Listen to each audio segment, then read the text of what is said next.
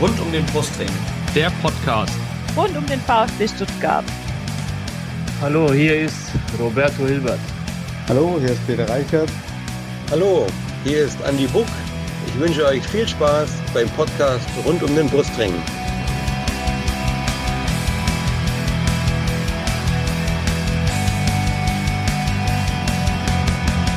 Herzlich willkommen zum Podcast Rund um den Brustring. Mein Name ist Lennart. Und mein Name ist Janik. Und dies ist Folge 96 des Podcasts. Thema ist heute natürlich die zweite Saisonniederlage des VfB am vergangenen Samstag bei den Bayern, das 1 zu 3. Und dazu haben wir uns zwei Gäste eingeladen. Zum einen sehr, sehr kurzfristig, sehr schön, dass das noch geklappt hat. Bene bei Twitter zu finden unter diktator213. Äh, herzlich willkommen, Bene, bei uns im Podcast. Hi. Und zum anderen haben wir natürlich auch wieder einen VfB-Fan dabei. Das ist diesmal die Nicola, die kennt ihr bei Twitter unter @glitterritter. Hallo Nicola. Genau, Servus, hi. Ja, und bevor wir einsteigen, noch kurz eine Anmerkung von mir, warum wir heute erst aufnehmen. Wir wollten eigentlich am Sonntag aufnehmen, das hat sich verschoben. Dann wollten wir am Montag aufnehmen, das hat sich verschoben, weil ich mir den Magen verdorben habe. Also wenn ihr diese diese Pro-Chips mit mit ähm, Knoblauch kennt, lasst bloß die Finger davon. Äh, Das ist nicht gut, wenn man so viel davon isst. Genau, und deswegen nehmen wir es heute auf, wollen aber natürlich trotzdem nochmal über das Spiel sprechen. Äh, bevor wir über dieses Spiel sprechen, wollen wir natürlich aber erstmal unsere Gäste vorstellen und dafür übergebe ich wie immer an den Yannick, damit er unseren Gästen unsere Fragen stellt, die wir formuliert haben. Ja, vielen Dank, Lennart. Und wir fangen an mit unserem Gast, der die Bayern heute hier vertritt. Ähm, wie bist du denn zum FC Bayern gekommen? Wie bist du Fan geworden? Ja, also bei uns äh, auf dem Land in Bayern, sage ich jetzt mal so, stellt sich da meistens die Frage, ob du Bayern-Fan oder 60er-Fan wirst.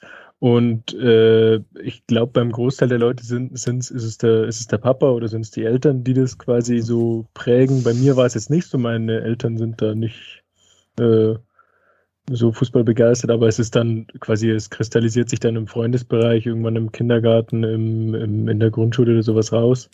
Und da quasi wird man dann quasi zum einen oder anderen Verein hingezogen und bei mir waren es halt die Bayern. Alles klar. Ähm, dann dein erstes Spiel, ähm, das du live erlebt hast. Kannst dich daran noch erinnern? Boah, ja, äh, schwer zu sagen tatsächlich. Also ich weiß, dass ich, dass ich, als ich so ein kleiner Stumpen von sechs, sieben, acht Jahren war, irgendwann schon ein, zwei Spiele gesehen habe. Da könnte ich dir jetzt aber nicht oder euch nicht genau sagen, welche das waren. Deswegen äh, mein erstes Spiel, wo ich mir selber die Karte gekauft habe und äh, bewusst hingegangen bin, war das tatsächlich das äh, Saisoneröffnungsspiel gegen Wolfsburg 2014, meine ich. Und genau, das ist mir so hängen geblieben als quasi erstes aktives Spiel, wo ich hingegangen bin. Mhm. Okay. Aber auch schon zu Olympiastadion-Zeiten warst du. Nee, so alt aktiv. bin ich ja noch gar nicht. So alt bist du noch gar nicht. Okay, Nee, oh. ich noch nicht alt genug. Ist auch schon ein bisschen her mit dem Okay. Olympiastadion, muss man sich mal Stimmt. Dann bin ich alt, oh je, naja. ähm, ähm, dein erstes Trikot von den Bayern. Oder hast du überhaupt Trikots? Ja, ähm, also das erste Trikot tatsächlich, das ich hatte, war dieses äh, im Nachhinein total hässliche blau-rote, aber nicht das, nicht die neue Variante, sondern die alte, ich glaube von 96 oder sowas. Da stand groß Jürgen Klinsmann noch hinten drauf. Mhm. Das war, das war mir auch ungefähr vier Nummern zu groß oder sowas, aber damit bin ich, äh, als ich klein war, gerne rumgerannt. Und ja, das ist zumindest das erste, an das ich mich so aktiv Mhm. erinnere, dass ich es besessen habe. Heute bei Trikotsammlern übrigens sehr begehrt, dieses Trikot. Also wenn du es noch irgendwo hast, ist definitiv was wert. Ah, ich glaube, ich, glaube, ich war so schlau und habe es weiter verschenkt. Dann Du hast dem- weiter es verschenkt. Gepasst hat, ja. Okay. Und ähm, dann noch als letzte Frage, dein Platz im Stadion. Ähm, oder hast du einen Stammplatz oder gehst du, wie, wie gehst du da um? Hast du da deine Präferenzen? Stammplatz ist, ist jetzt äh, schwer zu sagen. Ich war, als ich, wie gesagt, 2014 damit angefangen habe, sind wir, bin ich mit ein paar Kumpels immer in, halt in den Block 112, 113 gegangen. Das ist dieser Mittelblock von der, von der Südkurve. Das habe ich dann einige Jahre gemacht und jetzt die, die letzten zwei Jahre bin ich dann immer eher zu den, tatsächlich zu den Spielen von den Amateuren, also von der zweiten Mannschaft in die, Hermann-Gerland-Kampfbahn gegangen und habe mir da eine Dauerkarte geholt, weil es mich einfach um, aktuell ein bisschen mehr gereizt hat, da die, die vierte oder jetzt aktuell ja sogar die, die dritte Liga anzuschauen. Ja, Geht ja, ja, leider aktuell nicht, aber ja. war letztes Jahr ziemlich cool, ja. ja die zweite ist Muss nicht ganz unerfolgreich bei euch. Nee, auf keinen Fall. Und man muss ja auch dazu sagen, bei euch ist da ja auch richtiger Support, wenn die zweite Mannschaft spielt. Da ist ja immer was los. Ja, da sind schon einige da. Ja. Das ist schon immer, auch von der aktiven Fanszene, da gibt's, ja, da geht's da, richtig rund. Das ist richtig, ja. Alles klar. Gut. Nicola, dann jetzt mhm. auch an dich. Die Fragen konntest du ja jetzt ein bisschen zuhören. Natürlich ja. aus VfB-Sicht. Wie bist du zum VfB gekommen, Fan geworden? Ähm, also bei mir ist es eigentlich recht lustig. Ähm, ich habe meine Grundschulzeit in Bayern verbracht und ähm, da, also nicht so, wie es jetzt klingt, ähm, aber da habe ich immer mit den Jungs halt ähm, Fußball gespielt, also auf dem Pausenhof. Ähm, so habe ich schon ein bisschen, ja, wie gesagt, Fußball gespielt, bin mit Fußball in Kontakt gekommen, aber jetzt noch nicht richtig für eine Mannschaft interessiert. ich bin dann auch im Grundschulalter hier in den Rhein-Neckar-Kreis gezogen und durch eine damalige Freundin bin ich dann in den Verein gekommen und die war glücklicherweise VfB-Fan. Und ähm, ja, so ist meine Liebe eigentlich zum VfB entstanden. Und ähm, ich bin dann auch mit ihr das erste Mal ins Stadion und alles. Und naja, also gerade die letzten Jahre war es ja nicht immer schön, aber ich muss sagen, also bis heute habe ich es nicht bereut. Das kann ich gut nachvollziehen. Ja. Ähm, dein erstes Spiel hast du ja gerade angedeutet mit deiner mhm. Freundin. Weißt du noch, wann das war, gegen wen? Genau, ja, ich habe vorhin nochmal nachgeschaut. Ähm, das war 2006, also ich wurde äh, 2006 VfB-Fan. Und es war, ich glaube, das war, müsste irgendwie Oktober, November, also so um den zehnten Spieltag gewesen sein.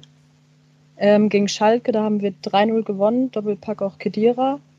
Mhm, ja. Und ja, genau, also zum Spiel kann ich nicht mehr ganz so viel sagen, da war ich einfach zu klein noch für, aber ähm, das müsste mein erstes Spiel gewesen sein. Mhm, das war das Spiel, ja. nachdem Kedira, glaube ich, schon seinen Vertrag verlängert haben wollte in der, in der Hinrunde damals. Ja, genau, genau, irgendwie sowas war da, genau.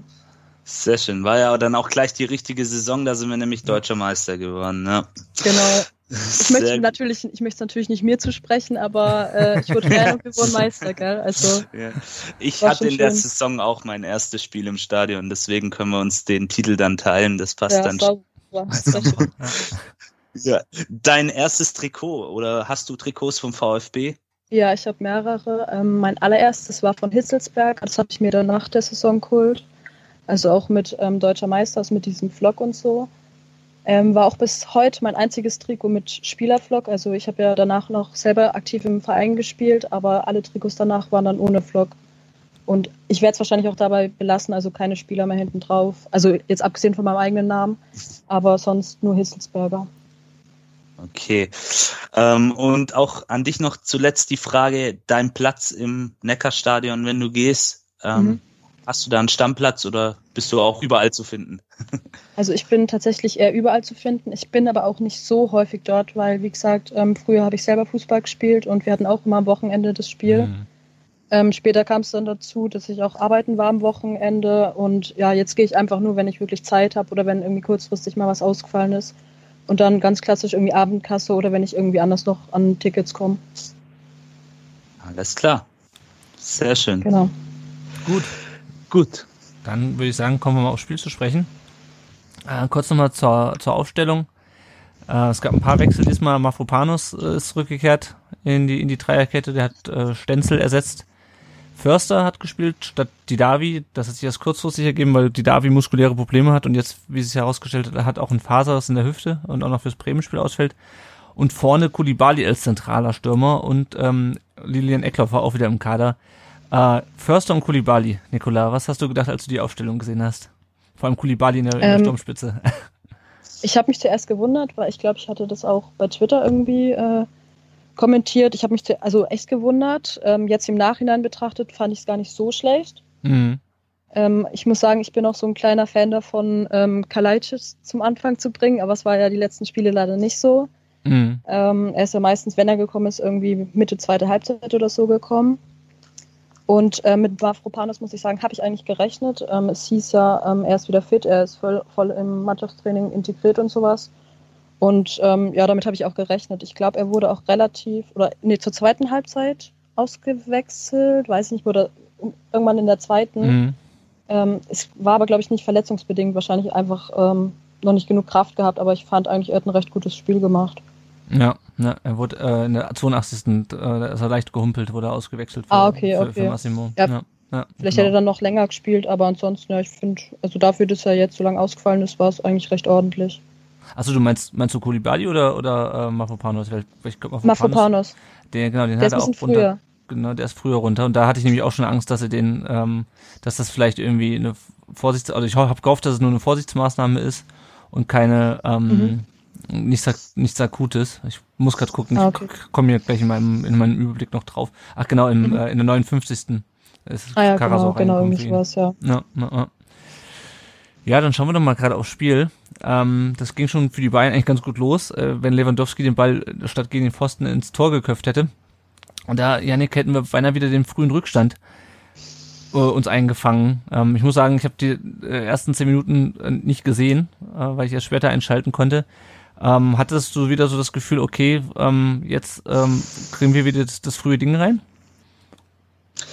Nun ja, wenn du, wenn du gegen die Bayern spielst, musst du ja zwangsläufig auch damit rechnen. Ähm, da, da ist einfach ein Lewandowski vorne, der weiß, wo die Kiste steht und ja, es, es hätte jetzt mich nicht arg überrascht. Ähm, umso mehr war ich dann überrascht von der Reaktion unserer Mannschaft, dass sie sich so ein bisschen versucht hat, auch reinzubeißen. Ähm, natürlich den Bayern das Spiel überlassen hat so ein bisschen. Also Bayern hatte natürlich viel mehr Spielanteile, aber ja, ähm, dass wir dann da in Führung gegangen sind, das hat mich dann doch sehr überrascht. Und bei dem Pfostentreffer in der dritten Minute, da habe ich dann erstmal einen kräftigen Schluck aus der Bierpulle genommen und durchgeatmet, weil den habe ich eigentlich echt schon drin gesehen, war auch schön rausgespielt von Bayern und ja, normalerweise, da wäre, glaub Kobel auch nicht rangekommen, der war gut platziert.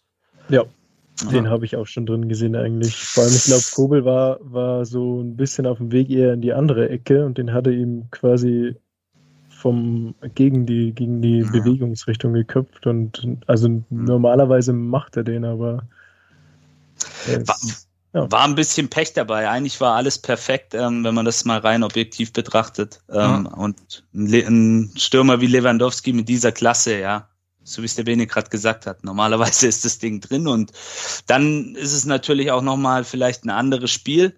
Dann wird es vielleicht für uns auch schwerer reinzukommen, aber so haben wir es ja dann ganz gut gemacht in der ersten Genau. Halbzeit. Genau. Danach war das, also nach dieser Chance war das Spiel eigentlich relativ ausgeglichen, wobei ich schon mal das Gefühl hatte, aber das hat man glaube ich immer, dass die Bayern ein bisschen gefährlicher waren als der VfB. Und dann kam ein relativ überraschendes 1-0 durch Kulibali. Äh, der VfB konnte durchs Mittelfeld. Förster äh, setzt zweimal Gituka äh, geschickt auf den Flügel ein und der flanken wirklich Zentimeter genau in den Strafraum und da ist Kulibali und der kommt knapp vor Neuer an den Ball und macht ihn rein. Ähm, ja, Bene, direkt an dich die Frage, wie überrascht warst du von diesem Gegentor? Ähm, ja, also Gegentore die Saison sind ja jetzt nichts so Unübliches tatsächlich. Da war mal, da stand mal letztes Jahr vor allem eben in der Rückrunde deutlich besser. Der, der Pass vor, vor dem Tor hat natürlich auf einen Millimeter gepasst. Ich hätte eigentlich gedacht, dass der, dass der Neuer da in der, quasi in der Form, in der er jetzt ist, da noch seine Finger dazwischen kriegt. Das, da war es eigentlich prädestiniert dafür. Aber Boateng, meine ich, ist da, ist da irgendwie komisch mitgelaufen, Mhm. ist zwischen Alaba und Gegner gelaufen und nicht richtig gestanden. Und dann hat einfach, einfach der Pass super gut gepasst. Und da ist nichts zu machen. Aber auch, ja, einfach äh, schön rausgespielt. Und mit Kontern und vor allem schnellen Gegenstößen hat, hatten wir jetzt in den letzten Wochen immer mal wieder Probleme, von dem her gut äh, umgesetzt. Ja, ja ich glaube, das war auch so ein bisschen das Ziel, was, was der VfB hat. Und deswegen, wie die Nikola auch schon am Anfang gesagt hat, war, glaube ich, der Einsatz von Kulibali in, der, äh, in diesem Spiel als Mittelstürmer auch richtig. Ähm, ich will Ja. aber nochmal auf den Vorlagengeber eingehen, den Silas war mal Gituka. Äh, Nikola, wie fandst du den in dem Spiel? Der, bei meinem VfB oder bei äh, Stuttgarter Zeitung Stuttgarter Nachrichten wurde er zum Mhm. Spieler des Spiels gewählt. Siehst du es auch so? Ähm, ich sehe es ähnlich, ja. Also ich glaube, die letzten zwei, drei Partien waren ja nicht mehr so gut von ihm. Also beziehungsweise es gab ein paar Schwankungen. Er ist ja wirklich gut in die Saison gestartet. Ähm, mich freut es, dass er jetzt wieder äh, ein bisschen, ja, ich weiß nicht, besser ins Spiel findet, ein bisschen besser durchkommt. Also es, er ist ja auch ein bisschen so prädestiniert dafür. Er macht keine Ahnung, zehnmal dribbelt er, viermal bleibt er beim Gegner stecken und das eine Mal ist halt wirklich geil. Mhm. Es klappt jetzt immer öfter. Es war sehr, sehr schön, dass es geklappt hat. Also ich, es war auch wirklich gut herausgespielt von Förster. Also da hat sich erstmal schon gelohnt, dass er gespielt hat. Ja. Ähm, und dann wirklich guter Pass und Kulibali macht ihn dann sauber rein. Und ja, also wir hatten auch ein bisschen Glück, dass äh, Neuer da nicht rankommt. Oder also ich dachte eigentlich auch, wenn er rausgeht, hat er ihn. Mhm. Aber naja, unser 1-0 und ich glaube, das war recht gut. Ja, ja. Also ich war einfach auch überrascht davon, dass er, dass, dass, dass der Ball noch zu Kulibali kommt, aber dass der auch wirklich mhm. so präzise reingeschlagen war. Und ja, natürlich wunderschön, wunderschön rausgespielt. Das ist ja genau das, genau das, was wir von der Mannschaft sehen wollen. Diesen, diesen schnellen, vertikalen Fußball. Ähm, genau. Dann lagen wir also in Führung, dann kam Benjamin Pavard und hat zweimal ähm, aus der Distanz geschossen. Er hat, glaube ich, so ein bisschen versucht, sein WM-Tor nachzu, äh, nachzuspielen. Er hat beides nicht geklappt. Und dann hätte der VfB eigentlich auf 2 zu 0 erhöhen müssen. Sosa spielt nach innen auf Förster, der aus 8 Metern am Tor vorbeischießt. Janik, äh, was hast du bei dem Fehlschuss gedacht? Scheiße, habe ich mir gedacht. Sorry, wenn ich das jetzt so, so laut sage, aber ähm, wenn du solche Chancen gegen Bayern kriegst, war ja auch wieder schön rausgespielt, dann, dann musst du die auch machen. Mhm. Und ähm, klar, Förster ist jetzt nicht dafür bekannt, dass er der zweite Mario Gomez ist, aber ja, den, den muss er, muss er eigentlich machen, meiner Meinung nach. Also ja. Er, er steht ja wirklich frei. Ich habe mir es vorhin noch mal in der Wiederholung angeguckt. Also da war er ja fast unbedrängt und das kommt äh, bei der also ich habe die Bayern-Defensive eigentlich immer als sehr gut in Erinnerung gehabt, mit einem Alaba und mit einem Boateng hinten. Ähm, da kommt es eigentlich nicht so häufig vor, dass du da so viel Platz hast. Und wenn er den platziert da und und ja, schießt und auch mit einem mit einer gewissen Wucht, dann ist der wahrscheinlich auch drin und dann kann da auch Manuel Neuer nichts mehr machen. Aber ja, das ist halt das Chancenverwertung. Ja, ja, klar, da kommen wir auch gleich noch zu. Großes Problem. Ja, ich fand auch den, also den hätte er eigentlich machen müssen. Das zweite Ding dann, wo er dann aus spitzen Winkel geschossen hat, eine Minute später in der 36. Der war schwerer, der war das, schwer. Das war schwer. Ja, ja, aber den, den ersten hätte er machen müssen. Ähm, aber um nochmal auf den, auch wir auf den Vorlagengeber zu kommen, äh, Borna Sosa, Janik, äh, wir haben ja vorletztes Spiel, fand, fanden wir ein super, letztes Spiel ähm, war von ihm nicht so gut. Wie fandst du ihn diesmal? Ordentlich. Also er hat ein paar gute Aktionen gezeigt, ähm, hat, wie ich finde, in dem Spiel auch ein, einige Male gut mit nach hinten gearbeitet, was ja immer so ein bisschen ähm, an ihm kritisiert wird auch. Ähm, seine Flanken, das weiß man schon lange, seitdem er eigentlich bei uns ist, die sind in der Regel eigentlich gut geschlagen. Aber ja, er muss schon noch ein bisschen an sich arbeiten. Also ich finde so, manchmal fehlt ihm ein bisschen die Cleverness und auch das Auge für den Mitspieler, aber ich fand's ordentlich ja. gegen die Bayern. Also war ich fand, okay. Ich fand ihn eigentlich ziemlich gut in dem Spiel. Ich fand so beide Flügel eigentlich ziemlich gut. Also ja. war man Gituka vielleicht noch ein Tick stärker, aber grundsätzlich fand ich beide Wingbacks oder Außenspieler oder wie man es auch mal nennen will, mhm. echt gut in dem Spiel. Ähm, wir hatten jetzt gerade schon über Förster gesprochen, äh, Nicola. Wie fandst mhm. du denn seinen Gesamtauftritt, also erstmal abgesehen von den beiden äh, vergebenen Chancen und dem Pass zum 1-0? Ähm, ich glaube, das war ja sein erstes Spiel von Anfang an. Also mhm. er hatte ja auch ähm, Verletzungspech am Anfang und musste sich erst wieder, also musste fit werden und äh, Rückstand und sowas aufholen. Aber ich war eigentlich positiv überrascht. Also, so wie du sagst, die wirklich zwei oder drei Großchancen, die er hatte. Ähm, ja, zu der dritten kommen wir ja gleich noch. Also, was nicht gezählt hat. Aber ähm, ich fand ihn eigentlich recht gut klar, es gibt immer wieder ein, zwei ähm, oder gab ein paar Szenen, wo ich dachte, ah, also Klassik, also so ein bisschen an die Davi erinnert, dass er mal ein kmh schneller oder sowas sein könnte. Oder ich glaube, am Anfang hatten wir auch ein, zwei Fehlpässe dabei, wo ich mir dachte, also guten Morgen, Jungs, seid ihr auch schon da? Aber ansonsten ähm, war es eigentlich recht ordentlich. Also wenn er weiterhin so spielt und äh, sich noch verbessert, könnte es was werden, aber war schon recht ordentlich. Mhm. Ich fand, der hat so ein bisschen abgebaut dann im Laufe der Zeit und wurde dann auch zum Glück irgendwann ausgewechselt. Ähm, ja, genau. Aber ich fand ihn in der zweiten Halbzeit dann nicht, nicht mehr ganz so stark. Da ist ihm wieder so ein bisschen das unterlaufen, was wir auch in der zweiten Liga schon häufig von ihm gesehen haben. So Ungenauigkeiten, Fehlpässe. Mhm. Ähm, und der hat er nicht mehr so viel zum Offensivspiel beigetragen. Aber es war dann ja auch ein, ein ganz anderes Spiel in der zweiten Halbzeit. Und warum so kommen wir jetzt gleich, nämlich äh, zunächst haben die beiden den Ausgleich gemacht in der 38. Äh, und ich finde, es mhm. hat einem mal wieder so vor Augen geführt, gegen was für, ein Geg was für einem Gegner man es hier einfach zu tun hat. Also VfB verliert vorne den Ball. Äh, Endo rückt halt im Gegenpressing direkt raus und mit zwei Pässen sind die Bayern halt, halt direkt vom, vom Tor und Coman macht dann halt den Ausgleich. Ähm, mhm. Die Frage ist, ja, Bene, sozusagen aus, aus Bayern Sicht, äh, kann man sowas überhaupt verteidigen, so eine, so eine Qualität? Wie hast du das 1-1 gesehen? Also es waren ja, es im Endeffekt alles drei eher so Sonntagsschüsse, würde ich jetzt mal so behaupten.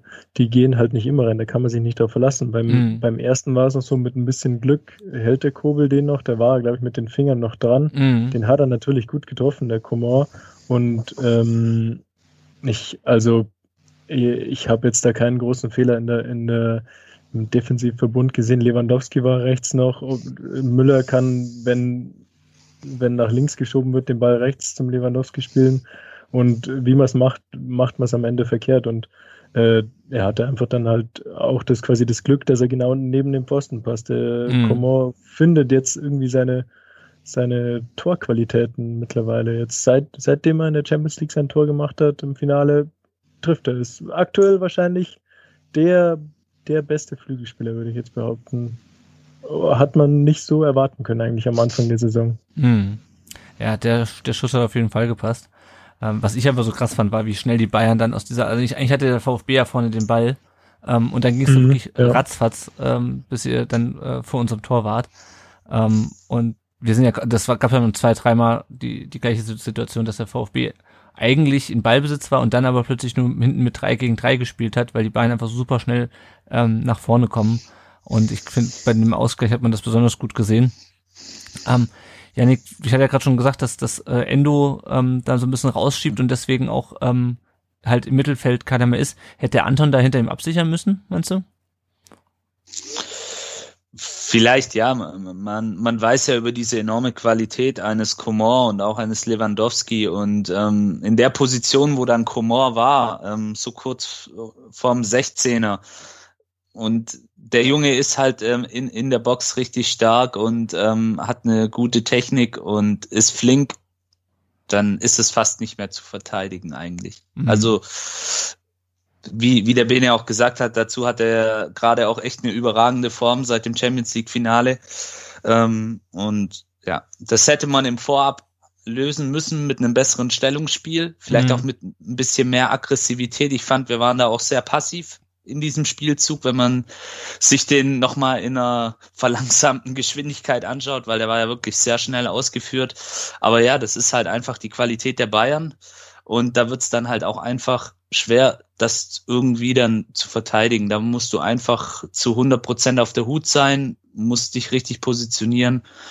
Das ist vielleicht dann so das Mittel da dagegen. Alles andere, eins gegen eins, hat man gesehen, eher, eher nicht so die Lösung in dem Fall. Ja. Ich, also ich denke, dass, dass Müller wäre da quasi der gewesen, den man besser hätte attackieren mhm. müssen. Ja. Quasi, da, der hat ja, glaube ich, im Mittelkreis einen Ball bekommen und dann genau, hat genau. er ganz viel Platz gehabt und da hätte man entweder halt näher anstehen müssen, schon als er einen Ball kriegt, beziehungsweise dann halt äh, in den Zweikampf kommen, weil mhm. der konnte ja da durchs Mittelfeld äh, durchlaufen und dann, wenn der Ball quasi 20 Meter vom Tor, sondern die, und er hat die Option links oder rechts, dann ist es halt, da ist es dann ganz schwer gewesen. Das hätte man, denke ich, einfach quasi am, am Mittelkreis besser machen müssen. Ja, das meinte ich auch, ja. genau. Ja, ja.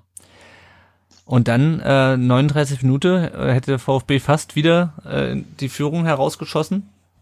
Äh, sicherlich die kontroverse Szene in dem ganzen Spiel, oder jetzt, äh, eine der beiden kontroversen Szenen. Äh, Förster hätte das 2 zu 1 gemacht, aber Kulibali berührt Neuer am Arm. Ich formuliere es mal neutral. Ähm, Neuer geht zu Boden, ähm, spielt nicht weiter. Castro schnappt sich den Ball unterm äh, Reklamieren, habe ich mal geschrieben, weg, weil er hat natürlich sehr lange reklamiert. Ähm, spielt zurück auf First und der macht ihn rein. Äh, und ich habe mir auf Miasan Roth, dem äh, FC Bayern Blog, auch nochmal den Spielbericht durchgelesen und da hat äh, der Verfasser geschrieben äh, zu dem Tor, doch das Tor zählte nicht, da Neuer zunächst von Kulibali leicht runtergezogen wurde. Anstatt weiterzuspielen, hatte der Keeper seinen Reklamierarm bemüht und Glück, dass der Schiedsrichter sich hier für seine Seite der Geschichte entschied. Bene, wie, wie hast du diese Szene wahrgenommen? Äh, ja, äh, ich war mir tatsächlich ziemlich sicher, dass, dass er das Tor nicht geben wird, aber ich äh, hätte auch total verstanden, wenn, wenn das Tor gezählt hätte. Ich äh, bin eigentlich kein Fan von, wenn man, wenn man so Kleinigkeiten immer schnell abpfeift. Und äh, ähm, ja, also mich hätte es jetzt quasi ergebnistechnisch natürlich gestört, aber rein von meinem Fußballempfinden her hätte ich gesagt, boah, das möchte ich eigentlich nicht gegen mich gepfiffen haben. Und von dem her hätte ich gesagt, ja, mein Gott, dann steht es halt 1 zu 2. Das, da, da haben wir einfach viel, viel Glück gehabt, dass, dass das äh, nicht gepfiffen worden ist.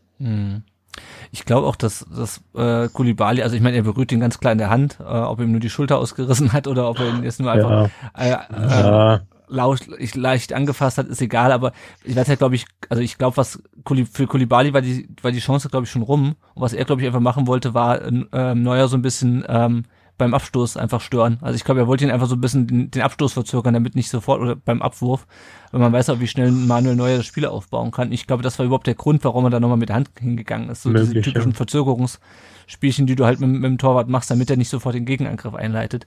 Ähm, ja, Nikola, wie, wie fandst du es? Hast du auch Verständnis für, für beide Seiten, auch dafür, dass das Tor nicht gegeben wurde, oder äh, hättest du, siehst du es ganz anders?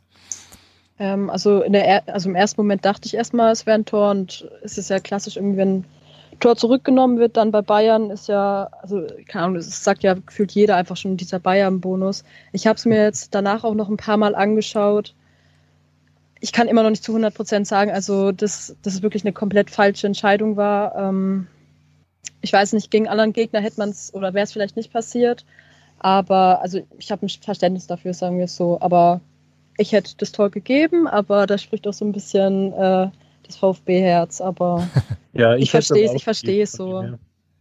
Also, also ich, ich habe es mir wirklich ein paar Mal jetzt wieder noch angeschaut und auch in Zeitloop und alles, aber ich habe das Gefühl, Neuer fällt und Kulibali fährt in dem Moment an.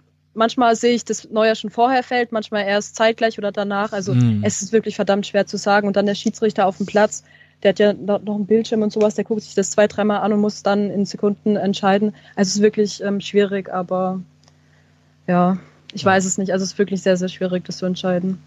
Also ich glaube, es war so, mich ja gerade so ein bisschen erinnert an den Elfmeter, den wir gegen Köln kassiert haben, äh, wo Kara so auch mit der Hand rausgeht, wo man auch ja, ja. irgendwie äh, überlegen muss, ob der anders und wirklich zu Boden gehen muss, aber er nimmt halt dankend an und ich glaube, so war es bei Neuer hier auch. Äh, Janik, was ja, noch so ein bisschen diskutiert wurde, war, ob sich der VAR da überhaupt einschalten darf. Ich habe es bei Colinas Erben nachgelesen, dass äh, der Schiedsrichter Ham Osmos die Szene wohl gar nicht gesehen hat und deswegen nicht nicht bewertet hat, also nicht mhm. gesagt hat, weiterlaufen lassen oder oder Tor abpfeifen und dass deswegen sich der VAR eingeschaltet hat. Ähm, man konnte ja, Nico Gonzalez saß ja auf der Tribüne und hat bei Instagram irgendwie gesch äh, geschrieben, äh, irgendwie weiter Jungs, sie, sie nutzen den VRR, wenn sie ihn brauchen, so ungefähr. Ähm. Ist das für dich nachvollziehbar, dass hier der, der, also wir müssen jetzt keine große VR-Diskussion äh, hier wieder machen, haben wir schon häufig gemacht hier. Aber ist es für dich äh, nachvollziehbar, diese Erklärung, dass er es nicht gesehen hat und deswegen ähm, der VR ihn irgendwie darauf hinweisen konnte, guckt es nochmal an? Ja, schwierig. Also ich, ich habe mir die Szene jetzt auch drei, vier Mal angeguckt. Ähm, für mich ist eine 50-50-Entscheidung. Ähm, ich ich gucke oftmals Premier League an in England. Also ich glaube, wenn man da so eine Szene pfeift, dann gehen alle auf die Barrikaden. Ja, ich, ich bin mir unschlüssig. Ähm, ich, für mich ist es eigentlich keine klare Fehlentscheidung. Klar, es entsteht ein Tor daraus. Ähm, der VAR gibt den Hinweis, schaust dir nochmal an, aber und Tore ja. werden ja, glaube ich, sowieso immer überprüft vom VR. Eigentlich schon, ja, eigentlich schon, ja, aber ja, schwierig, einfach, ja. einfach schwierig, weil da, da müsste man jetzt wahrscheinlich auch wieder diese VAR-Diskussion ab wann, ab wann greift der VAR aktiv ins Spiel ein? Ist es eine klare Fehlentscheidung? Ähm, ja, das sind dann jetzt wieder diese ganzen Parameter, die da vielleicht auch eine Rolle spielen. Ähm, schwierig, mhm. wirklich schwierig. Ähm, ja. ja unterm Strich sage ich jetzt so nach dem Spiel, wir hatten unsere Chancen, wir dürfen uns nicht zu sehr darauf ähm, einreiten. Ja, Bayern-Bonus habe ich auch schon gelesen und gehört. Für mich ist es jetzt mit ein paar Tagen Abstand ähm, nach dem Spiel ist es für mich eine 50-50-Entscheidung. Wobei die Tendenz für mich persönlich mehr zu kein Foul hingeht, aber trotzdem irgendwie 50-50 letztendlich. Ja, ja ich glaube, darauf können wir uns ganz gut, ganz gut einigen. Ja. Ich um, denke, wenn es ein, wenn's ein Feldspieler ist, wird das Foul nicht gepfiffen. Das ist halt dann immer noch das, wenn das, das Torhüter da, glaube ich, immer noch ein bisschen Den anders Schutz behandelt werden. Ja. ja, genau, weil auch, auch generell, wenn man Tor, Torhüter angeht oder sowas, mhm. dann ist da ja ganz schnell einfach die Entscheidung pro ja. Torwart und das kann vielleicht da auch noch mit reinspielen. Ja, ja, das kann ich mir auch vorstellen, auch wenn die Regel ja eigentlich nicht mehr so, schon länger nicht mehr so gilt. Ja. Ja, dann haben die Bayern stattdessen das 2 zu 1 gemacht. Ähm, Ja. In der Nachspielzeit der, der ersten Halbzeit. Coman auf Lewandowski und der schießt 20 Meter vom Tor zentral einfach mal unbedrängt drauf und macht ihn auch rein. Der hat auch ziemlich gut gepasst. Äh, Yannick, warum hatte der Lewandowski so viel Platz oder kann man Lewandowski einfach nicht verteidigen in so, so einer Situation? Ich fand, er hat ein bisschen zu viel Platz gehabt. Ja, also das habe ich auch so empfunden. Ähm, zumal für mich war es sehr ungewöhnlich, ähm, dass Lewandowski aus so einer Entfernung schießt. Also normalerweise kenne ich das eigentlich so, dass er dann halt im 16er ganz klassisch trocken abschließt.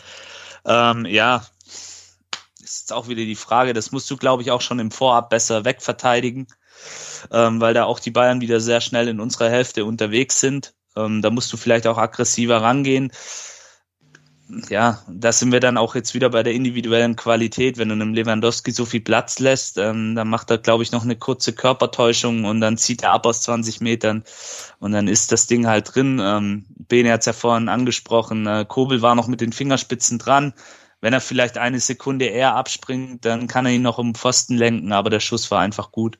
Mhm. Und ja, da sind wir dann halt wieder bei dem Thema, wenn du deine Chancen gegen Bayern nicht nutzt, Bayern nutzt sie dann halt seine wenigen Chancen. Sie hatten ja über, wenn man das ganze Spiel auch betrachtet, für ihre Verhältnisse relativ wenig Chancen, wie ich fand. Also habe ich schon andere Bayern-Spiele gesehen, aber sie machen halt trotzdem drei Tore.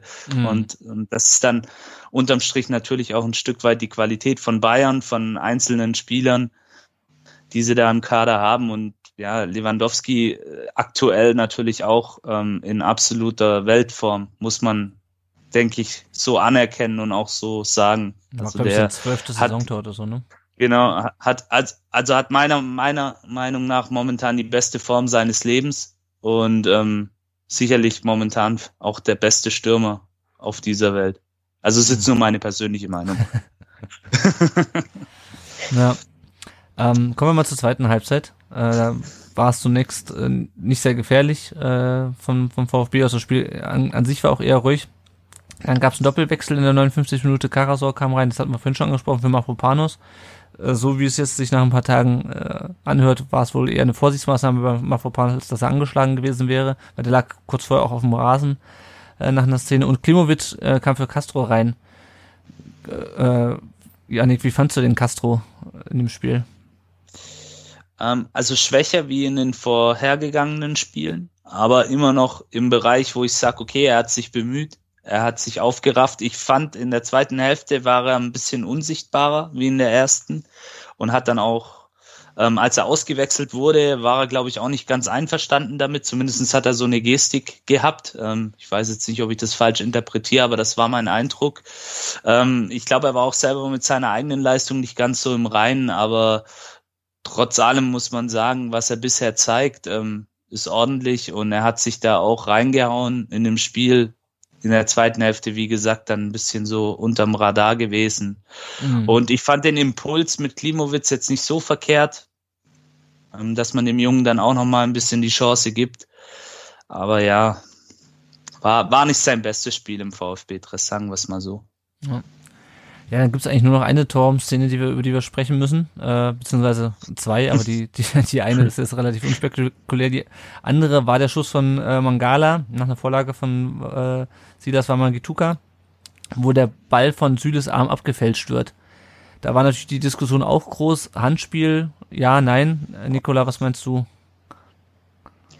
Ähm, die Szene habe ich mir auch danach nochmal, also ein, zwei Stunden nach dem Spiel in Ruhe angeschaut, ähm, als, die Emo als die Emotionen wieder ein bisschen ja, runter waren. Ähm, also keine Ahnung, es- manche sagen ja, ähm, wo soll die Hand hin? Es war jetzt nicht die natürlichste Bewegung, es war ja wirklich so ein bisschen angewinkelt, äh, die Hand, oder ging so nach unten. Also man sieht es schon, also wenn, wenn die Hand dort nicht ist, geht der Ball direkt aufs Tor. Ob ihn der neue hat oder nicht, ist jetzt eine andere Sache. Hm. Ich weiß es nicht. Ich hätte gegeben, also wie du vorhin schon gesagt hast, also die Szene mit Förster war, war für mich dann eher, ähm, dass man das hätte, also das Tor hätte geben können. Jetzt da in der, wann war das, Anfang 70. oder sowas, 75., weiß ich ja. nicht. Ja, genau, ist halt auch wieder kritisch, aber ich weiß es nicht. Also gerade so ähm, Szenen mit der Hand oder an, allgemein eigentlich Handspiel, ist es immer sehr, sehr schwierig. Ja. Also keine Ahnung, wir haben auch schon andere Szenen gesehen, da, also da war die Hand gefühlt am Körper, also kein, keine Körperfläche oder sowas vergrößert, da wurde ein Handspiel gepfiffen, hier jetzt nicht, sie war abstehend, also ich weiß es nicht, aber es ist halt auch schwierig, da A, eine, eine Regelung zu finden, irgendwie, womit alles abgedeckt ist, aber egal wie es ist, also man findet immer ähm, Fehler oder Punkte, die man kritisiert oder halt äh, ändern würde. Mhm, ja. Also ich hätte jetzt ehrlich gesagt nicht das Gefühl, also ja, es ist halt immer, es ist halt schwierig, schwierig zu sagen, man kann irgendwie immer nur sein eigenes Empfinden sagen oder seine eigene Vorstellung vom Handspiel, wie es aber letztendlich gepfiffen wird und wie es ausgelegt wird, das weiß dann halt auch keiner. Janik, der mhm. Sven Müslint hat, hat sich ja hinterher ziemlich echauffiert, äh, nicht nur über die Szene, sondern auch über das, äh, das abgepfiffene Tor von, von Förster. Ähm, findest du es gut, dass er sich da so deutlich äußert und was sagst du zu seiner Aussage, dass ähm, wenn äh, Lewandowski Kobel am Arm gezogen hätte, dass es dann äh, nicht zurückgepfiffen worden wäre? Ah, ähm, ja, schwierig. Ich, ähm, also nochmal kurz zum Handspiel von Süle. Mhm. Ähm, dazu noch ein Satz von mir. Ähm, wenn man die aktuelle Handregel nimmt, die ja absolut umstritten ist und die ich auch nicht für gut heiße, hätte es meiner Meinung nach, hätte man schon überlegen können, ob man den pfeift. Ähm, zur Aussage von Sven Mislintat, ja, da war sicherlich auch noch sehr viel Emotion mit dabei. Ähm, er stellt sich natürlich dann auch ähm, auf die Seite seiner Mannschaft, mhm. die ja unterm Strich auch ein ordentliches Spiel äh, gegen die Bayern gezeigt hat. Also man darf ja auch nicht vergessen, gegen wen wir an dem Tag da gespielt haben. Das ist immer noch der FC Bayern und in vergangenen Partien äh, sind wir wirklich hergespielt worden. Das muss man so deutlich sagen. Und da haben wir uns eigentlich wirklich gut verkauft und haben, ja, sind vielleicht durch diese zwei Entscheidungen, die durchaus ähm, umstritten sind, auch um unseren Lohn gebracht worden, in Anführungsstrichen. Man weiß ja nie, ob die Bayern dann vielleicht noch eins nachgelegt ja, hätten und dann halt vielleicht auch nochmal, das ist das nächste. Ähm, prinzipiell finde ich es gut, dass, dass er sich da auf die Seite der Mannschaft stellt, ob es dann gleich so deutlich sein muss und dann auch wieder so in diese Richtung Bayern-Bonus etc. gehen muss. Das hinterfrage ich jetzt mal. Ähm, man, hätte, man hätte es vielleicht diplomatischer ausdrücken können, aber natürlich, wir sind ja hier im Fußball, da kann man auch mal direkt ähm, sein und ja, ich glaube, da war noch sehr viel Emotion mit dabei bei ihm und prinzipiell finde ich es gut. Man sieht auch an dieser Aussage, er lebt das Ganze, ähm, er liebt seinen Job und er, ja, er steht voll dahinter und hat sich da eben auch ein Stück weit vor die Mannschaft gestellt. Ja, das denke ich auch, dass da ja. auch so ein bisschen Kalkül dabei war, so nach dem Motto einfach so ein bisschen. Natürlich, ähm, natürlich, ja. Sich für die Mannschaft auch stark machen. Ähm, genau, richtig also ich, ich muss dazu auch sagen, ich finde es auch, also ich, klar, unsere sportliche Führung momentan ist wirklich geil, was die da abliefern. Ähm, so wie er es jetzt gesagt hat, klar, vielleicht hätte er es ein bisschen äh, diplomatischer und alles äh, formulieren können, aber ich finde es schon gut. Zum Beispiel, ich glaube, er war ja der Einzige, der was gesagt hat. Ich glaube, Rino irgendwie äh, nach dem Spiel in der PK hatte noch mal ein bisschen was aufgegriffen. Mhm.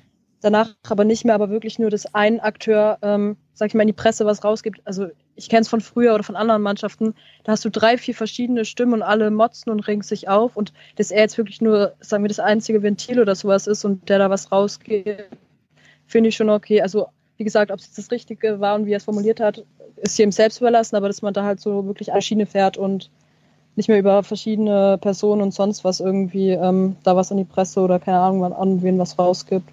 Ja. Gut, dann äh, hatten wir noch zwei Wechsel. Kalajdzic kam dann für Förster in der 77. Minute und Massimo noch für Kulibali. Äh, und dann machen die beiden schlussendlich den Sack zu in der 87. Minute. Äh, Douglas Costa trifft zum 3 zu 1 und wieder aus der Distanz. Äh, also der Ben hat es ja vorhin schon angesprochen, äh, Bayern mit drei Distanztoren und auch super effektiv. Also wenn man sich nur mal diese Expected Goals anschaut, also die, die Trefferwahrscheinlichkeit von den Schüssen, da liegen die Bayern bei 0,89 und der VfB wesentlich höher, was aber auch einfach daran liegt, dass die Bayern halt dreimal aus Situationen getroffen haben äh, oder auch geschossen haben, äh, die halt, wo halt die Torwahrscheinlichkeit nicht besonders hoch ist. Ja, und damit war das Spiel dann ähm, verloren und der VfB hat von seinen neuen Saisonspielen jetzt das zweite verloren. Janik, was nimmt man mit aus dem Spiel gegen die Bayern? Also es war ja in der Vergangenheit immer so, äh, egal wie es ausgegangen ist, entweder du hast dich, äh, du hast gut gespielt und knapp verloren oder du hast ähm, scheiße gespielt und hoch verloren. ähm, aber es war irgendwie nicht so, nie so richtig ein Gradmesser, weil die Bayern einfach so, ähm, so weit enteilt sind, sportlich auch, dass du sagen konntest, okay, scheiße, aber das nächste Spiel spielen wir dann trotzdem wieder gut. Oder du hast gut gespielt und ähm, dafür war das nächste Spiel dann aber halt nicht so gut, weil du halt dir nur gegen die Beine in den Arsch aufgerissen hast, aber den Rest der Saison nicht. Was, äh, was nimmst du aus dem Spiel mit? Hm, also in allererster Linie natürlich Selbstvertrauen. Ähm, das hat ja, glaube ich, dann auch ähm, Misslintat oder Rino, ich weiß nicht, irgendjemand von den Verantwortlichen gesagt, dass es für die junge Mannschaft einfach jetzt auch ähm, unterm Strich ein positives Erlebnis ist. Und so sehe ich das auch, ähm, dass man eben gegen die wahrscheinlich momentan beste, ja, ich spreche heute in Superlativen, aber gegen, gegen die beste äh, Vereinsmannschaft Europas ähm, einfach gut mitgehalten hat und ihnen das Leben auch ein Stück weit schwer gemacht hat und man durchaus auch die Chance hatte, da vielleicht mehr mitzunehmen. Also unterm Strich das, was wir jetzt vielleicht auch so ein bisschen angeprangert haben, diese Chancenverwertung etc., das würde ich versuchen, ins Positive umzumützen und zu sagen, Jungs, ja, daran müssen wir arbeiten, aber wir hatten die Chancen. Mhm. Das heißt, wir, wir hatten die Gelegenheit und wir haben gut mitgehalten und wir sind ja immer noch die jüngste Mannschaft der Bundesliga. Ähm, Durchschnittsalter war 24,5 in der Startelf von Stuttgart am Wochenende. Bayern zum Vergleich war 27,8. Also das ist letztendlich für mich, denke ich, der Faktor, den man jetzt auch mitnehmen sollte für die restlichen Spiele. Da kommen ja auch noch einige Brocken auf uns zu. Ja. Und jetzt fürs nächste Spiel gegen Bremen einfach zu sagen, hey, wir haben gut mitgehalten, jetzt das nehmen wir mit und alles andere, ähm, das schalten wir ab. Wir, wir müssen einfach an unserer Chancenverwertung arbeiten. Das ist, finde ich, wie, wie ich schon vorher kurz erwähnt habe, noch unser größtes Problem und unterm Strich letztendlich das Positive aus dieser Partie mitnehmen und sagen, man hat gut mitgehalten. Mhm. Ähm, Nikolai, wir haben uns ja letzte Woche schon in unserer ähm, Folge die Frage gestellt, ob bei dem Spiel gegen Hoffenheim mehr drin gewesen wäre, wenn Gonzales ähm, mhm. Wenn Gonzales nicht verletzt ausgewechselt worden wäre, wie siehst du es jetzt? Wäre gegen die Beine mit Gonzales auch mehr drin gewesen? Ich denke schon. Also ähm, es ist ja, also klar, er ist unser bester Spieler. Also ähm, jetzt wurden ja auch nochmal die, die Transfer, äh, die Marktwerte aktualisiert und alles. Mhm. Ähm, jetzt haben wir es auch nochmal auf dem Papier sozusagen. Ähm, aber was er momentan da vorne teilweise leistet, ist schon überragend. Also ähm, viele haben ja auch nicht damit gerechnet, als er gekommen ist. Ähm, klar, er hatte am Anfang eine schwierige Zeit, dann gegen Union. Äh, schwieriges Spiel immer noch, aber mhm. ähm, er hat sich ja wirklich grandios entwickelt und er hatte ja momentan auch einen Lauf. Also selbst in Argentinien, da hat er zwei Tore gemacht und sowas.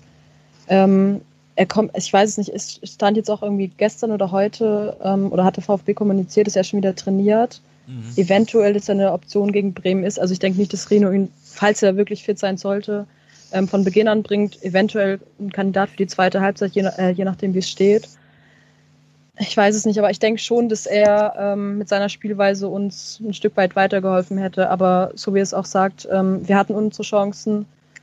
Ähm, wir nutzen sie leider nicht so gut wie die Bayern und ähm, ja, ist dann halt leider so gelaufen.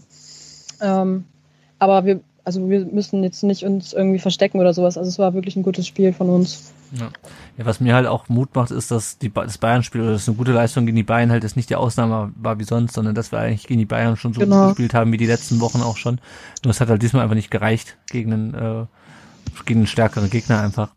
Wir schauen genau. nochmal gerade, was die, äh, was äh, unsere Hörerinnen und Hörer im, äh, in sozialen äh, Netzwerken äh, geschrieben haben. Also auf Twitter, Facebook und Instagram könnt ihr uns natürlich folgen. Der äh, Pixel Fabian schreibt, tolles Spiel, macht aktuell richtig Spaß, die Truppe. Die Chancenverwertung macht dann leider den Unterschied. Hätte, wäre, könnte das 2 zu 1 nicht zurückgenommen worden. War für mich keine eindeutige Fehlentscheidung. Schade, das hatten wir schon drüber gesprochen. Und der Ed-Fan FSL schreibt, super Auftritt, wenig Spielglück. Da kann man das, glaube ich, damit kann man das, glaube ich, ganz gut zusammenfassen. Wir haben jetzt noch ein paar ähm, Hörerfragen. Und die erste Hörerfrage geht gleich an die, äh, an die Nikola. Äh, geht auch wieder um Philipp Förster. Der Ed Lenny Kravitz fragt, mich würde interessieren, wie enttäuscht sie von Philipp Förster ist, weil er sich den Schnauze abrasiert hat. Eigentlich war ja noch im November, weil ich meine, ja dann beim, äh, bei welchem Spiel war das denn? Beim Spiel am Wochenende hatte, hatte der Schiedsrichter einen Schnäuzer. Äh, ja, das habe ich auch gesehen. Ähm, aber jetzt zurück zur Frage. Ja. ähm, äh, also als erstmal zu der Geschichte vielleicht, äh, als Förster aus Sandhausen gekommen ist, also war ich erstmal ähm, gespannt, weil ich konnte zu ihm nicht so viel sagen. Ich habe halt ein bisschen so geschaut, was es für Videos gab und sowas. Ich war, äh, ja, wie gesagt, gespannt. Ähm, ein, zwei gute Spiele, danach ging es schleichend bergab. Ähm, ich weiß nicht, teilweise ein bisschen wieder gebessert, aber ich war da nicht mehr so sein größter Fan. Ähm, in der Vorbereitung hat er eigentlich recht gut gespielt. Dann kam immer wieder mal der, der Schnauzer zum Vorschein. Ähm, ja, dann war er ja verletzt jetzt länger, musste sich zurückarbeiten. Ich glaube, er hat auch gegen, oh, war das gegen Freiburg oder Heidenheim, hatte doch in der Länderspielpause zuletzt ein Testspiel. Mhm. Naja, da, da meine ich auch, da hat er irgendwie durchgespielt, weil Rino sehen wollte, dass er sich nochmal. Oh, Entschuldigung. Ja, ich überlege nur gerade, ob es Heidenheim oder Freiburg war, aber ähm, ich weiß es gerade nicht mehr. Ja, aber es waren ja zu viele Länderspielpausen in zu kürzester Zeit. Aber naja. Und ähm, ich glaube, da hat er auch durchgespielt, weil er einfach nochmal Leistung bringen sollte und Rino auch sehen kann, dass er es äh, kann sozusagen. Ähm, ja, jetzt ist der Schnauze ab. Er hat, wie gesagt, ein gutes Spiel gemacht. Zweite Halbzeit ein bisschen nachgelassen. Ähm, hat sich schon gelohnt, würde ich sagen. Soll er jetzt aber nicht wieder wachsen lassen. Also wir freuen uns ja auf Twitter, ne? Ist ja ein schönes Thema, aber muss nicht unbedingt sein. genau. So, dann äh, nächste Hörerfrage, der Ed Black XX7 zunächst mit einer Frage, damals noch unbekannterweise. An, an den Bene, äh, ist der Bayern-Fan, also weil wir damals noch nicht wussten, welcher Bayern-Fan hier zu Gast ist, äh, zufrieden mit dem Bild, das die Führungsriege in der Öffentlichkeit abgibt? Auch ein großes Thema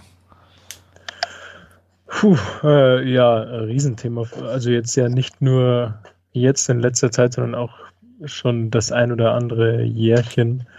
Und ja, denke, dass es vor, also vor allem in der, in der aktiven Fanszene da ja ganz viele Leute gibt, die, die damit mit ganz vielen Dingen nicht d'accord gehen. Und ich sehe das auch ähnlich, dass da ganz viel äh, Blödsinn gebrabbelt wird, oft quasi einfach aus, aus äh, irgendwelchen Situationen heraus. Und da kommt jetzt, da kam ja jetzt vor, vor ein paar Wochen de, das Thema mit den TV-Geldern nochmal auf und da gab es dann ja auch eine, eine Stellungnahme von, vom Club Nummer 12, dass, äh, dass es einfach, äh, dass, dass sich quasi äh, vor allem Rummenige oft einfach selber widerspricht, nur um gerade quasi äh, einfach was zu sagen zu haben. Mhm. Und das, das zieht sich halt auch durch die, durch die letzten Jahre, auch quasi auch die Deals mit, mit Katar und sonstigen, das sind, das sind alles Sachen, die,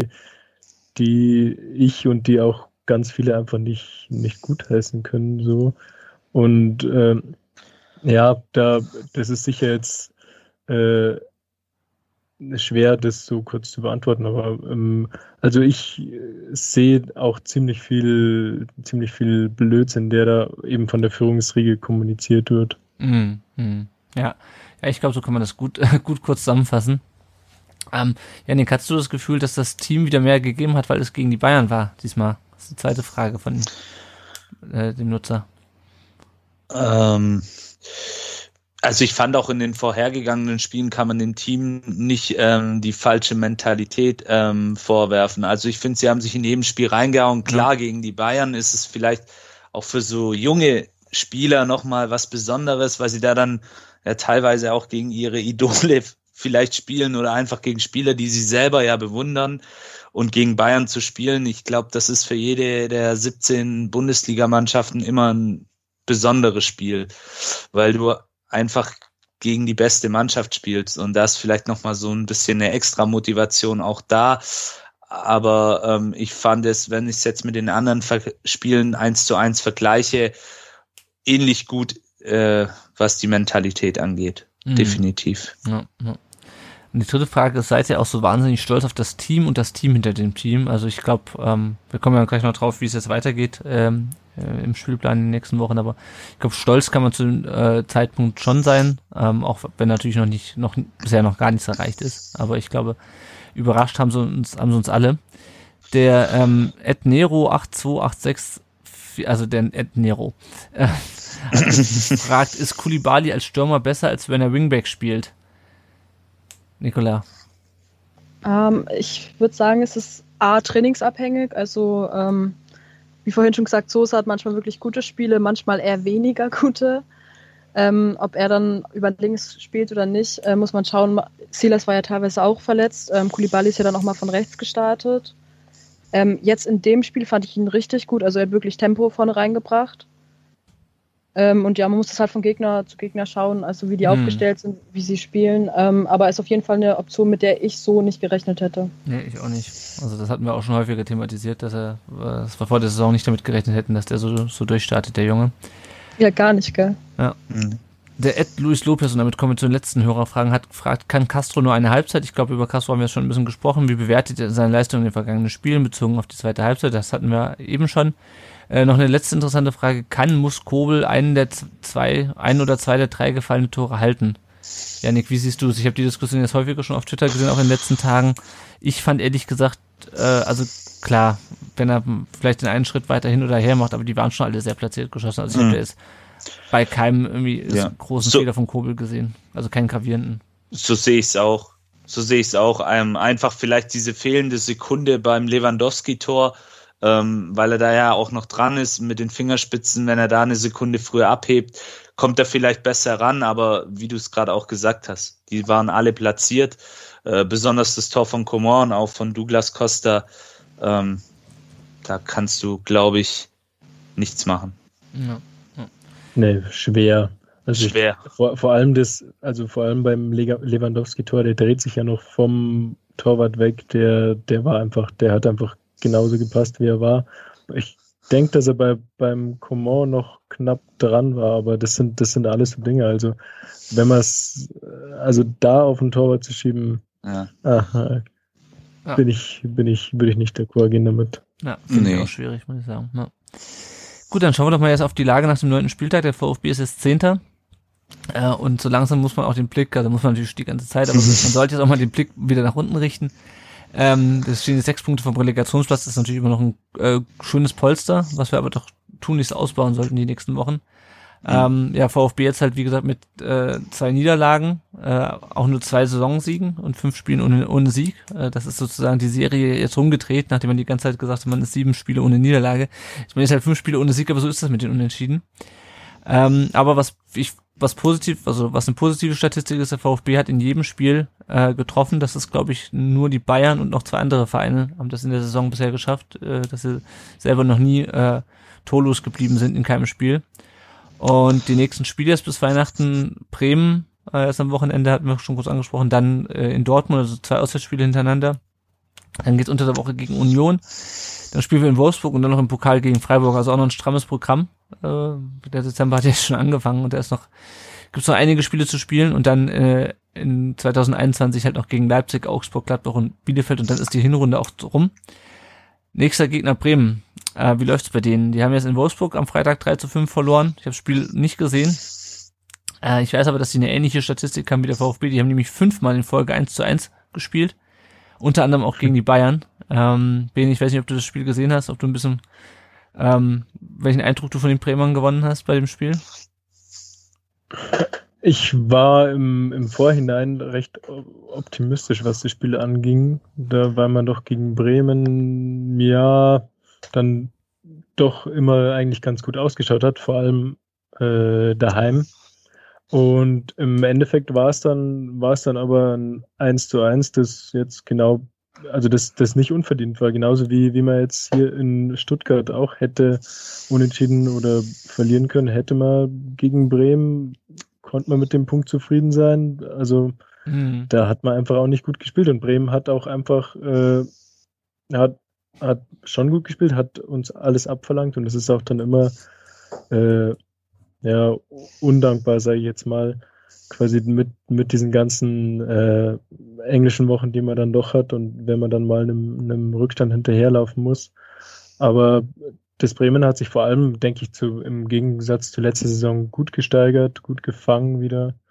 Und das wird sicher ein schweres Spiel, denke ich. Also es ist halt so ein Spiel, wo, wo sich beide viel ausrechnen im Endeffekt, weil beide gerne die Punkte hätten, um da unten nochmal ein Polster zu haben. Ja. Ja, also Bremen ist ja auch, äh, hat auch genau die gleiche Bilanz äh, wie der VfB. Ähm, die haben halt gegen Hertha verloren, äh, gegen Schalke und Bielefeld gewonnen, also den aktuellen Tab Tabellen 18 und 17 und dann halt, wie gesagt, diese fünf Unentschieden. Wusstet ihr übrigens, dass Davy Selke mal bei uns in der Jugend gespielt hat? Ja, das wusste ich. Ah, okay. Ich muss mir, mir ist mir aufgefallen, äh, als ich das recherchiert habe. Ansonsten ähm, Füllkrug hat vier Tore geschossen, Bittencourt drei. Ähm, und Möwald ist gelb-rot gesperrt jetzt für das Spiel. Der hatte sich die gelb-rote Karte jetzt bei dem Wolfsburg-Spiel geholt. Und äh, der letzte Sieg in Bremen, Janik, über den haben wir schon in unserer Sonderfolge gesprochen, nämlich mit Roberto Hilbert. Das war nämlich äh, in der Hinrunde 2006, 2007, also ist schon sehr, sehr lange her, dass wir in Bremen mal gewonnen ja. haben.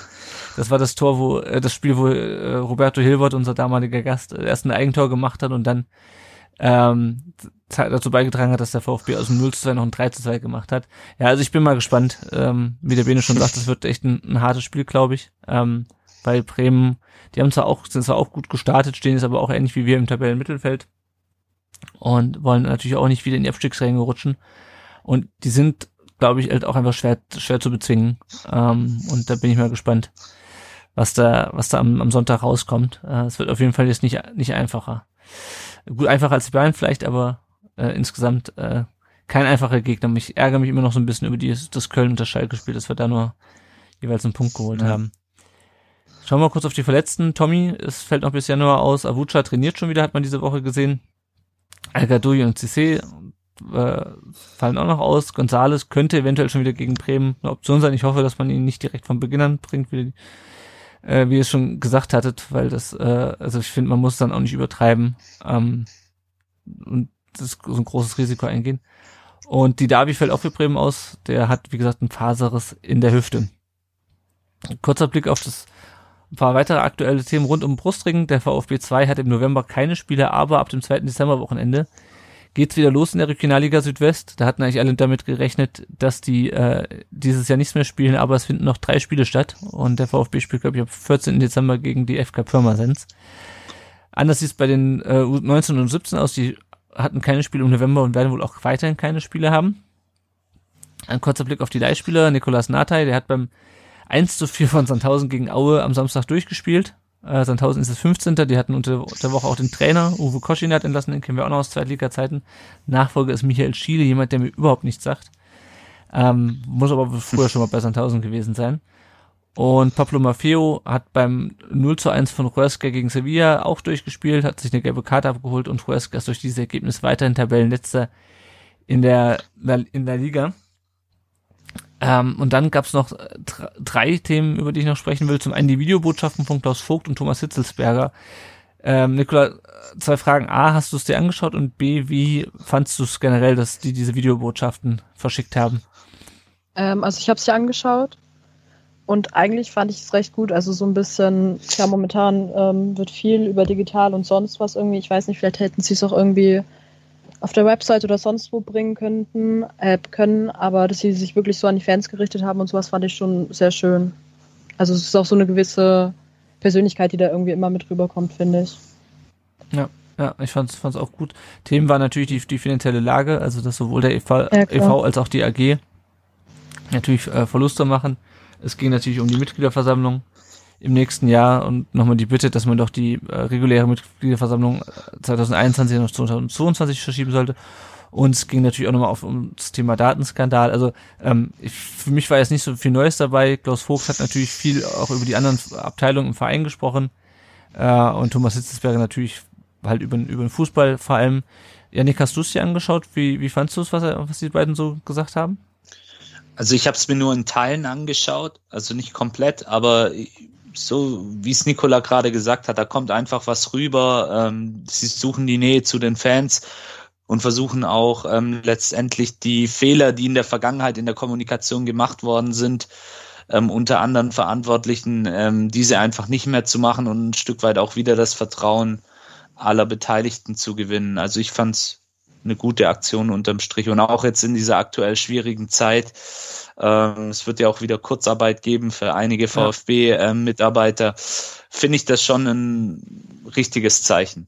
Ja, ja. Nee, ich fand es auf jeden Fall auch gut, äh, dass die sich zu Wort gemeldet haben. Ich glaube, in anderen Zeiten hätte man da entweder nur was Schriftliches gehabt, irgendwie was halt von äh, gut, ich meine, die Kommunikationsabteilung ist ja gerade ein bisschen dezimiert, aber ähm, irgendwie was, was Schriftliches gehabt oder halt gar nichts und äh, deswegen finde ich es auf jeden Fall auch gut, äh, auch wenn jetzt nicht so wahnsinnig viel, viel Neues dabei war. Also, dass die finanzielle Lage in Corona-Zeiten schwierig ist, das ähm, überrascht mich jetzt wenig äh, und dass die anderen Themen halt äh, laufen, ja.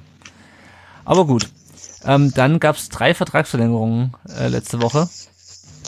Ganz überraschend, zuerst wurde der Vertrag von Gonzales um ein Jahr und der äh, bis 2024 verlängert und der von Ende um zwei Jahre. Und am, ich glaube, am Donnerstag, nee, am Freitag kam es dann noch, dass der Vertrag von Sosa um zwei Jahre bis 2025 verlängert wurde. Janik, was hältst du davon? Also es hat mich wie die meisten sehr, sehr überrascht und ich habe mich sehr gefreut, also besonders äh, über Gonzales und Endo, äh, weil es ja beides Spieler sind, die A, enorm wichtig für uns sind, die mittlerweile beide ähm, auch so ein Stück weit Schlüsselspieler geworden sind. Und ähm, zweitens haben wir halt das Heft des Handelns immer in der Hand. Also selbst wenn dann im nächsten Jahr ein Verein um die Ecke kommt und was auf den Tisch legt, ähm, dann gibt's eben nicht diese fest ähm, vorgeschriebene Ablöse, sondern wir können auch noch ein bisschen verhandeln. Und mhm. ich bei Gonzales hat's mich ähm, in dem Sinne überrascht, da er am Sommer noch so ein bisschen angedeutet hat, er will gehen. Aber das hat er dann auch Sven Mislint hat bei Sport im Dritten nochmals erklärt, ähm, dass das vielleicht auch so ein bisschen in seiner Mentalität liegt, ähm, dass er da einfach vielleicht auch ein bisschen voreilig was rausgeplappert hat, das Herz auf der Zunge natürlich auch trägt, junger Spieler, aber es freut mich. Unterm Strich freut's mich, ist ein gutes Zeichen für die Zukunft. Ähm, mhm. auch bei Sosa habe ich mich gefreut, ähm, weil ich eigentlich noch fest davon überzeugt bin, dass er mehr kann, wie er bisher gezeigt hat. Und das vielleicht für ihn persönlich auch nochmal so ein Anstoß ist, ähm, sein äh, Leistungsniveau einfach auch nochmal zu steigern.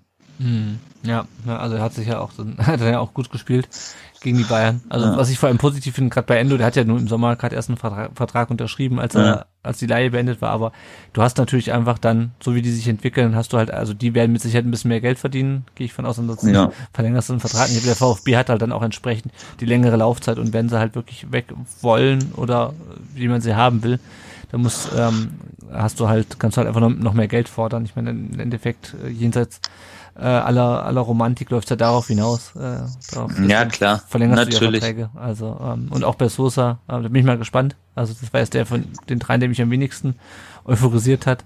Aber ja, vielleicht, ähm, vielleicht schafft er noch seinen endgültigen Durchbruch. Ähm, Gonzalo Castro war auch nochmal Thema. Äh, der hat den, den schönen Satz ge gebracht, wenn wir Meister werden, beende ich meine Karriere. Ich glaube, das wird wahrscheinlich nicht kommen. Ähm, nee. Aber äh, Nikola, wie siehst du es? Äh, Vertrag verlängern von Castro oder nicht? Da, die Verhandlungen äh, werden ja diese Saison irgendwie auch laufen irgendwann. Genau, also vom jetzigen Stand aus her auf jeden Fall. Ähm, ich hätte vor dieser Saison auch nicht damit gerechnet, also so, erstmal A, dass er Kapitän wird, weil Kemp war ja und da haben sich ja sehr, sehr viele gewundert. Aber ich weiß Vielleicht hat es ihm nochmal das gewisse Selbstvertrauen gegeben oder was auch immer, aber er spielt wirklich, wirklich gut. Also er spielt jetzt eigentlich so, ähm, wie ich mir das erhofft hatte, als er gekommen ist, sagen wir mal so. Mm, und wenn ja, er so weiterspielt, genau so. ähm, gerne noch ein Jahr, also ich weiß nicht, ob zwei Jahre oder sowas im Raum liegen, ich vermute mal, ja, ein oder zwei ist ja egal jetzt. Aber ich wünsche es mir auf jeden Fall schon. Und ich denke, er wäre eigentlich auch nicht abgeneigt. Nee, also wenn es so weiterläuft wie jetzt, äh, kann er von mir aus auch gerne weitermachen. Gut, dann schauen wir nochmal gerade auf unser Tippspiel. Ähm, da liegt äh, der Hubi vorne mit 128 Punkten, auf Platz 2 der Yannick mit 127 Punkten und auf Platz 3 der Dominik 1893 mit 125 Punkten. Ich kann jetzt schon sagen, sollte der Yannick weiter so gut tippen und am Ende auf einer der ersten drei Plätze liegen, dann rutscht natürlich jemand nach, der nicht hier bei uns im Team ist, weil das wäre ja langweilig, wenn wir unseren Preis an, an dich aus, äh, ausgeben, Yannick. Ja, durchaus. genau. Ihr könnt uns natürlich äh, auch weiter unterstützen, wenn ihr das wollt, entweder auf Patreon mit einem kleinen monatlichen Betrag oder ähm, auch per PayPal, wenn ihr uns per Patreon unterstützt, schon also das schon macht oder machen wollt, ihr könnt auch uns in Euro unterstützen. Das hat den Vorteil, dass da mehr bei uns hängen bleibt. Ähm, ihr kriegt dann auch ein Neueinsteigerpaket, wenn ihr uns bei Patreon unterstützt. Und das Geld verwenden wir natürlich, um äh, die laufenden Kosten für den Podcast zu decken und um gegebenenfalls, wenn wir es brauchen, neues Equipment anzuschaffen. Ihr könnt uns auch eine Rezension auf Apple Podcasts geben. Äh, das hilft uns, dass andere Fans uns äh, besser finden. Äh, wir lesen die Rezensionen dann auch gerne vor, äh, wenn es da welche gibt. Gab es schon länger keine mehr. Ansonsten sagt auch gerne so äh, Leuten weiter, äh, dass es uns gibt. Erklärt denen, was ein Podcast ist, wie man das runterlädt. Äh, ich finde den Podcast auch auf Spotify, auf YouTube und überall, wo es Podcasts gibt. Äh, ihr könnt uns auch Sprachnachrichten zuschicken. Dann spielen wir die hier ab in der Folge. Und zwar einfach gehen die an die Nummer 0157 511 08680. Die steht auch nochmal auf rundumdenbrustring.de. Oder äh, wenn ihr nicht nur ein Teil der Folge dabei essen sollt, sondern die ganze Folge, äh, dann meldet euch doch auf unseren äh, Aufruf äh, hin, äh, am Podcast teilzunehmen. Das äh, hat die Nikola jetzt heute gemacht. Und ähm, wir haben jetzt auch schon für die nächsten Spiele viele Leute gefunden. Für das Wolfsburg-Spiel suchen wir noch jemanden. Da werden wir wahrscheinlich zwischen äh, dem Spiel und, also zwischen dem Wolfsburg und dem Freiburg-Spiel an dem Montag oder Dienstag aufnehmen. Also wenn ihr da Zeit habt, meldet euch gerne, da suchen wir noch jemanden. Äh, und natürlich an dieser Stelle auch nochmal der Hinweis, wo wir es gerade noch zum Thema Spenden hatten. Äh, die Aktion Gemeinsam helfen 0711 vom Schwabensturm, die ist wieder aktiv. Da hatten wir letzte Folge auch schon darauf hingewiesen. Das heißt, wenn ihr jemanden kennt, der da äh, Hilfe benötigt äh, oder wenn ihr selber helfen wollt, dann meldet euch einfach bei denen. Äh, findet man unter Twitter unter ghelfen0711. Genau, das nur als kurzer Hinweis. Äh, und damit sind wir auch schon am Ende der Folge angelangt. Die nächste Aufnahme machen wir dann, wie gesagt, nach dem Bremen-Spiel, äh, wie üblich. Erstmal nochmal Dank an unsere beiden Gäste. Äh, erstmal an dich, äh, Bene, dass du dir so kurzfristig heute Zeit genommen hast. Ja, ich äh, danke, dass, äh, dass ich die Option war, dass ihr mich eingeladen habt. War sehr schön, hier zu sein. War sehr interessant. Genau, wenn Leute dir folgen wollen, äh, dann können sie das auf Twitter tun. Hatte ich vorhin schon mal vorlesen. Sag nochmal kurz dein, dein Twitter-Handle. Genau, der ist at Diktator 213 und ja, genau, da ich bin jetzt nicht der größte quasi äh, ähm, Texteschreiber auf Twitter, würde ich jetzt mal so behaupten. Ich gebe schon hin und wieder mal gerne meinen Senf dazu. Das können sich die Leute auch gerne anschauen, wenn sie das wollen. Aber generell äh, schreibe ich jetzt für den Kehrwochen-Newsletter. Oh ja. Das ist ein ganz nettes Projekt, quasi von Fans für Fans. Da äh, kann man sich per E-Mail anmelden oder einfach quasi äh, auf Twitter folgen. Und da werden quasi, da gibt es 18 Leute, die schreiben jeweils über ihren Verein, ich natürlich über die Bayern da. Und äh, in 300, 400 Wörtern Rückblick, News und Aussicht aufs nächste Spiel einfach quasi, wenn man wenn man nur mal kurz wissen will, was vielleicht bei den anderen Vereinen so am Wochenende, am letzten Spieltag oder sowas los war, wenn man sich ein bisschen informieren will, da ist das, glaube ich, ganz praktisch. Und äh, wer, das Ganze ist jetzt auch erst äh, heute angelaufen tatsächlich, äh, offiziell. Und wer da irgendwie Interesse hat, kann da gerne bei mir reinschauen, aber auch bei den anderen 17. Das ist eine ganz coole Aktion. Genau. Genau, der, der Max von uns macht da nämlich auch für den 5 VfB mit. Ja, genau, der ist hier der, der Chef. Sehr gut. Guter Hinweis. Genau, und äh, die Nikola findet man unter Klitterritter äh, auf Twitter. Okay, genau. das heißt sehr viel, es hat sich jetzt stark gereimt. Genau. Ähm, auch dir nochmal Dank, dass du dir Zeit genommen hast, heute nochmal um über das äh, VfB-Spiel am Sonntag, äh, am vergangenen Samstag zu reden. Und ähm, ja. Damit sehr gerne. Hm? Sehr gerne und ich habe zu danken. Gut, dann sind wir wie gesagt am Ende der Folge angelangt. Äh, vielen Dank euch fürs Zuhören und wir hören uns dann nächste Woche nach dem Trainingsspiel. Tschüss. Ciao. Ciao. Ciao.